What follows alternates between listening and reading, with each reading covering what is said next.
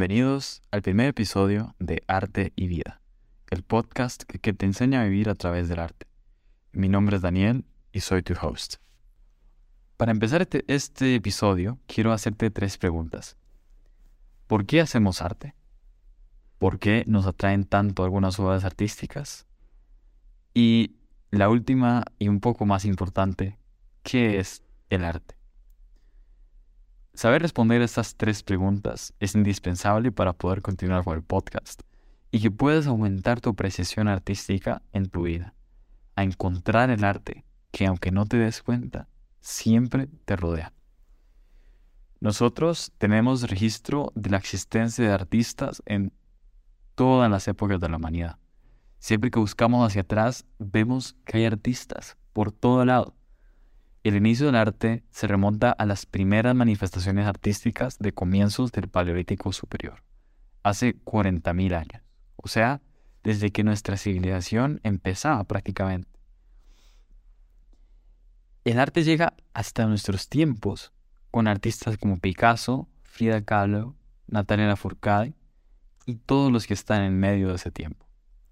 Sin duda alguna, el arte debe significar algo dentro de la definición de un ser humano, ya que no hemos parado de hacer arte.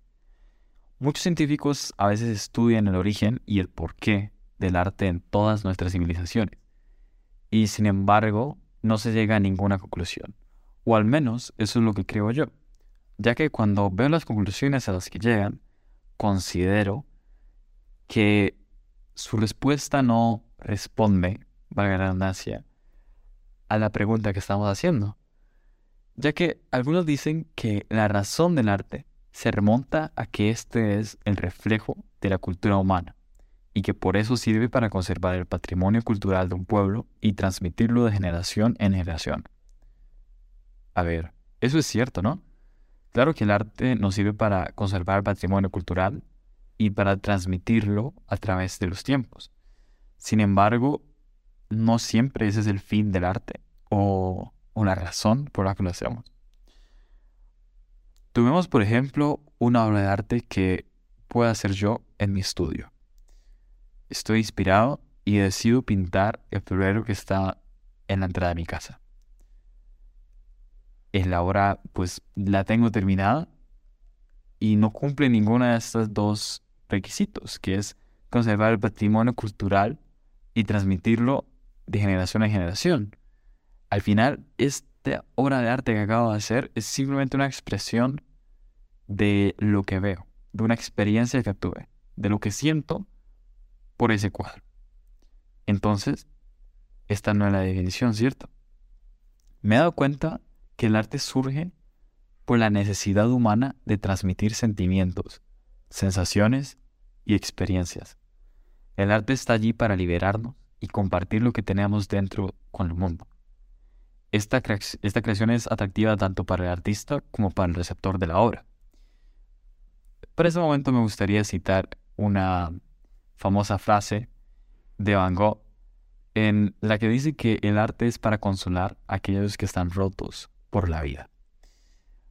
Me gusta, es un poco trágica, pero muestra un poco de lo que es el arte. La gente que está herida, o la gente que está muy feliz también, puede expresar el sentimiento, puede liberarse de ese, sentimiento a través del arte. Y no solo el artista, sino que también el receptor, como lo decía ahora. Samir Seki, un experto en neurobiología del University College de Londres, nos ha demostrado que contemplar una bella obra de arte produce en tan solo 10 segundos un aumento inmediato del flujo sanguíneo en zonas del cerebro relacionadas con el placer. Es decir, el arte es placentero de ver. Y entonces aquí viene una duda que creo que todos nos tenemos. ¿Por qué una obra de arte es linda? ¿Por qué una obra de arte es atractiva? Y la respuesta fácil es que el arte es subjetivo. Y eso confunde aún más a veces. Por eso me gustaría hablar de esta subjetividad. Algunas obras de arte son pues más llamativas para algunas personas que para otras. Así como, por ejemplo, a mí me parece fascinante el arte de Kandinsky y su mensaje, cómo es que él logra proyectar sonidos a través de colores. Puede ser que a otra persona le parezca tonto, feo, eh, vago o lo que sea, ya que pues es arte abstracta, ¿no? Pero el arte al final es algo muy complejo de comprender, ya que viene de algo aún más complejo, algo que a veces ni nosotros mismos logramos comprender, que es la mente humana, ya que como dije antes, el arte es un reflejo de una experiencia, un sentimiento, y eso es algo muy humano. E intentar plasmar eso en algo físico es realmente pues complicado.